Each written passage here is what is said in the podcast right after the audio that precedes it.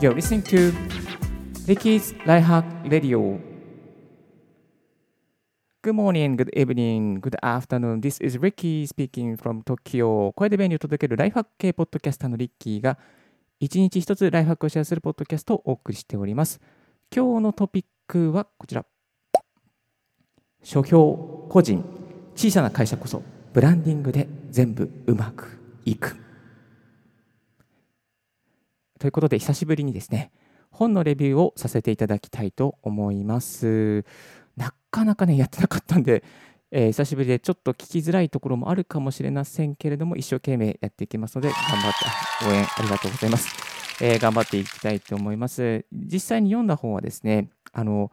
えー、個人、小さな会社こそブランディングで全部いく、うまくいくというですね、本を読ませていただきました。え、この本はですね、元サントリーの、え村本彩さんという方が、え、書かれたご本なんですけども、いわゆるブランディングですね、個人のブランディングに関しての、え、いわゆる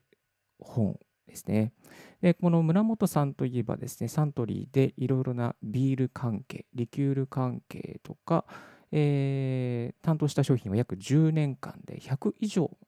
多分皆さん、リスナーの皆さんもですね、いろんなところで、えー、見ている。まあ多分、金麦とかもね、えー、村本さんのプロデュースみたいですね。まあ、そういうたくさんのプロデュースをされた方が、え独立されて個人のブランディング、個人の、まあ、いわゆる商品とかをよりえ売れるようにですね、ブランディングしてくれる、そういう会社を作り上げていって、その経験をもとに本を出されたという形になっています。はい。えー、っとですね、こちらの本で結構いくつかの章に分かれておりまして、えー、まず表紙の方ですね、えー、個人、小さな会社こそ、ブランディングで全部うまくいく、売り上げが伸びない、集客ができない、足りなかったのはこれだ。自分だけの市場、戦わずに稼ぐ方法ということで、えー、元サントリーのブランドマネージャーによる独自化とはということが書かれております。今ね、YouTube ライブの方でね、えー、こちらアップしておりますけど、こんな表紙になっております。でフリーランスの方、経営者の方、必見、必得となってるんですけども、これね、リッキー的にはね、あのブログとか SNS を配信している、個人情報、個人の情報発信をしている方とか、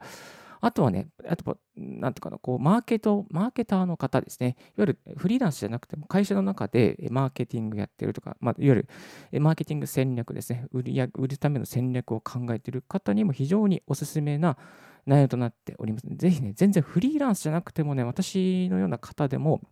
私の方っていうかね、まあ、フリあの個人でこう情報発信しているような方に向けてもですね、非常に役立つ情報が乗っかっておりましたので、それをしばらくご紹介していきたいと思っております。はい、それではゆったりとまったりと始めていきましょう。えーとですね、まず第1章のところにですね、えビジネスの根幹を定義する自分らしさの条件というのが、えー、書かれております。で、ここがね、一番な、この本の中のですね、えー、ポイントが詰まっているじゃん。第1章をね、あの、読むとね、すごくもう、あの、いいかなと、いいかなというか、ここに全てが詰まっているかなと思います。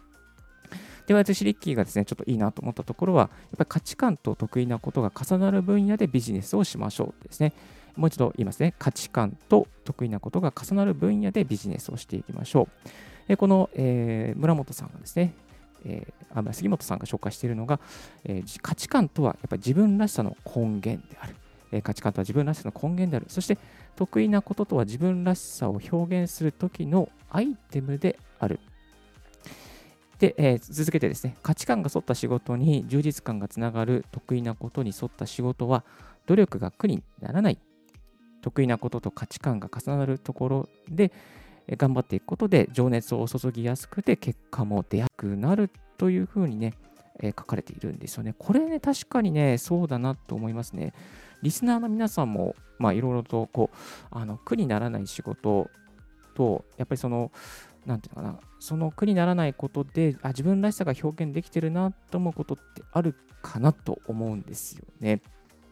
私もあのいろいろとお仕事をさせていただいていて、まあ、苦になることもあれば楽しくね仕事ができることもあってその中に楽しい中にやっぱり自分らしさが出てるなと思うこともねありますね、まあ、こういう音声配信をね 一番自分らしさが出れ出せるので非常にありがたいなと思うんですけどもあの過去のオンエアでですねあの音声配信が仕事になったっていう本あのオンエアを過去にしたんですけどもやっぱりあの好きなこととね自分らしさが出ることと掛け合わせていくとあの非常にねこう苦なく結果を出せて、えー、まあ、情熱を注ぎやすくなっていけるなってあります。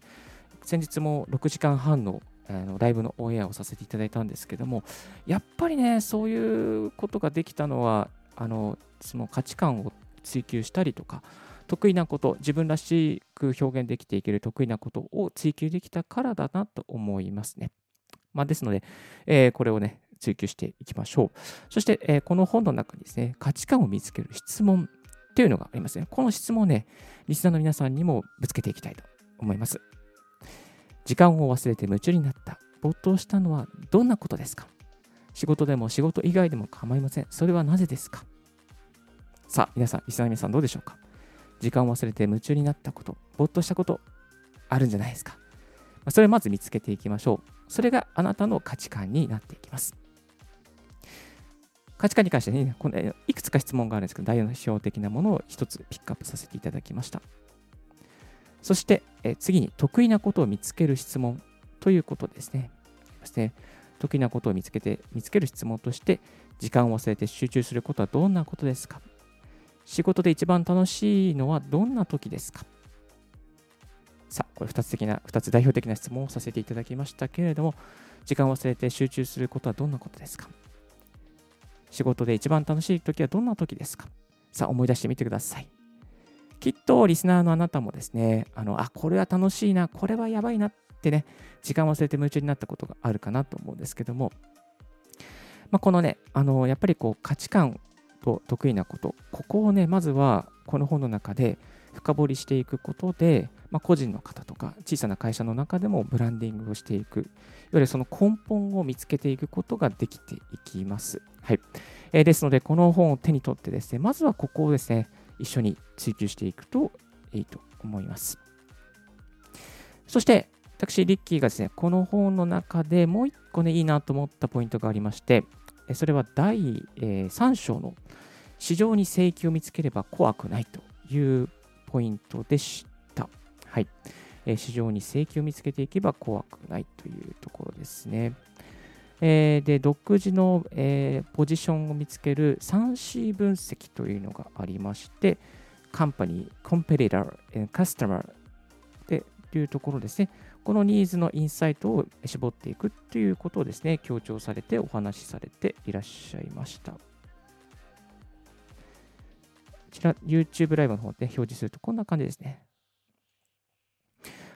で、ここのね、あの88 86ペ86ページから90ページぐらいが非常に良かったですね。えー、86ページにこのように書いてありましたね。ただ、ただ自分らしいビジネスに共感してくれる人をお客様にすればいい。自分らしいビジネスに共感してくれる人、やっぱりカスタマーを選ぶっていうことですよね。まあ、あの広くあの広くリーチしていこうとすると、やっぱりその中に、ね、いいお客さんもいれば、まあ、悪いお客さんもいるわけですよね。いろいろと初歩的なことを質問してくれる来る方とか、あの使ってみたければいいけれども、なかなか共感してくれないとか、やっぱり共感してくれる方に向けてビジネスをしていくっていうところ、いわゆるそのリーチを絞って、えー、発信していくっていうところですね。そこにやっぱ大事だなと思いました。より劣った特徴に人が集まる。88ページに書いてありますね。で、これ具体的具体的な例として、世界一美味しい煮卵煮卵の作り方。世界一美味しい煮卵の作り方。サブタイトルとして、家飯食堂1人分100レシピというね、あのー、商品をリーチさせていったときにすごくヒットしたというようなことが書かれておりました。はい。で、この世界一美味しい煮卵、煮卵の作り方ってね、あの煮卵だけかよって思うんですけども、あ煮卵を作るってなると、なんかね、すごくこう尖ったっていうかね、あすごくこう情報の、なんていうかな、こう、ここでし、ここ、ここしかないみたいなね、ここ、その情報を絞っていくことで、際立たせていくことで、えー、ニッチに攻めていくことができる。いわゆる、えー、89ページに書いてある軸を3次元にして自分の特徴を際立たせることで、えー、することが大事と言い換えると、よりニッチに攻めていくということが大事ということに書いてありますね。えー、で、これね、ニッチに攻めていくことで、私のための商品だと感じることができる。えー、かそして、そのようになることで価値観に、えー、同じ似たような価値観の人にも進めていける、えー、攻めていくことができるっていうのは書かれてありますね。いや、やっぱりね、これ大事だなと思うんですよね。ツイッターをしていく上でも、ブログをしていく上でも、音声配信をしていくでも、やっぱりその、誰に向けて発信していくのかっていうことと、やっぱ、ま、いわゆるペルソナの設定というふうにありますけど、ペルソナを設定して、ま、こういうことで困っている方に向けていくとか、こういう価値観を届けていくために、こういうふうにえ情報、シチュエーションを絞っていくっていうことはね、非常にこう最初の段階で大事だなと思いました。はい。手広くね、こうやっていくと、やっぱりこう、ある程度リーチできるけれども、でもちょっとこう、去っていってしまう人も多いのかなと思います。まあ、この煮卵の作り方って、え煮卵作るっていうとすごくなんか、あ、美味しく作りたい人って限られてくると思うんですね。でも、その美味しく限らせていくことで、本当に必要な人に情報を届けることが、え、できていきますから、やっぱりこういうふうにね、ブランディングしていくっていうね、えー、コツをゲットしていくっていうことは非常にあのあなたにとってもためになると思います。はい、この89ページあたりですね、非常にこうブランディングしていくっていう、一人のそのフリーランスとか、えー、個人がですね、ブランディングしていく。いわゆる、例えば、まあ、ツイッターのアカウント名を作っていくとかね、ブログ名を作っていくとかね、そういうところにもね、この考え方とか、ブランディングのやり方、思考法は使えると思いますね。だから、こう、ブログとか何かね、悩んでる方にもね、ぜひこれはチェックしていきたいと思います。そして、えー、別の章でね、売上げで苦しまないためにっていうことでも書かれてありました。ここはちょっと私がもっと勉強しなければいけないところなんですけども、まず1つ目リピーターを増やす。そして継続性のある商品、サービスを作る。悪循環に陥らないようにデータの分析、確認を必ず行う。そしてポイントとしてですね、まずは横に広げず、縦に展開するイメージで考える。具体的には価格帯によって内容の、えー、濃さを変えるということですね。あの3万円のランチと5000円のランチと、まあ、価値帯に価格帯によって需要を向けて調整するとかね、まあ、そういうこともできるんじゃないですかっていうようなことを書かれておりました。ですのでね、何かこう新しく始めていきたい、またその売り上げでちょっと、うん、伸びしろがあって苦しんでいるという方は、ぜひこの価格帯で書いていく、濃淡を書いていくっていうのもね、あり方だと思います。はい。この辺はね、ちょっとまだね、私、リッキーは商品は何もないので、あこういうところちょっと勉強してあのやっていきたいなと思いますので、こういう学びを得られたので、非常にね、この本を手に取ってよかったなと思います。この本はざっくりとこんな方におすすめです。SNS、ブログ、音声発信、そして情報発信での方向性、自分らしさの確認に悩んでいる方、フリーランスで手広く事業をしている方、ブランディングの戦略がまだまだ立っていない方、そして会社や企業の中で商品の魅力が伝わらずに悩んでいる方に向けておすすめな内容となっております。えー、今日は3つで、ね、あのご紹介しましたけれど、その他にもね、いろいろとね、あのブランディングの中で写真の撮り方とか、ウェブ上の看板の作り方とかね、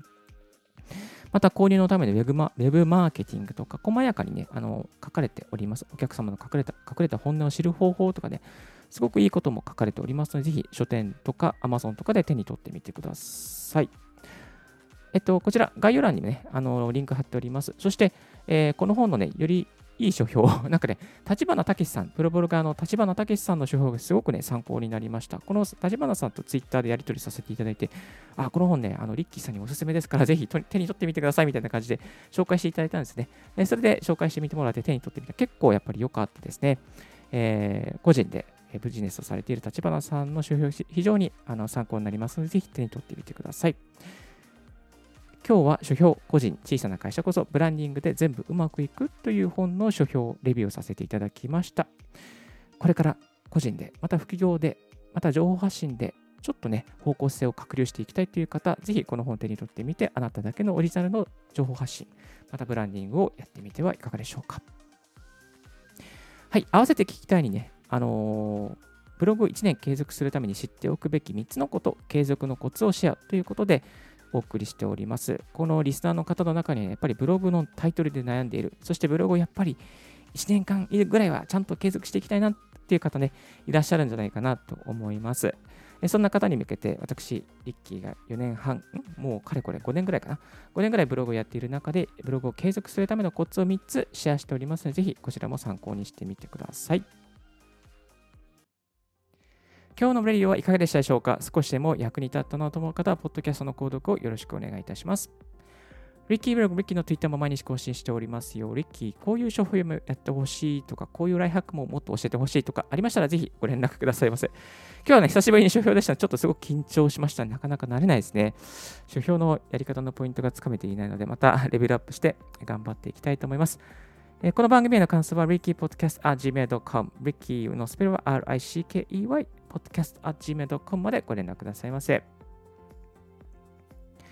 Thank you very much for tuning in Ricky's Right Hack Radio. This Right Hack Radio is brought to you by ポッドキャスターのリッキーがお送りいたしました。今日も素敵な日曜日をお過ごしください。あ、そう、明日はですね、あの、ツイッターのアンケート企画でやりました、あなたはどの音声配信サービスで音声配信してますかのアンケートの結果が出ました。えー、スタイフがやっぱり一番多かったので、スタイフの特徴とか使い方とか、また最新情報について配信していきますので、どうぞよろしくお願いいたします。また番組こんな企画やってほしいなどありましたら、ぜひご連絡、ご連絡くださいませ。それでは素敵な一日をお過ごしください。チャチャオバイバイ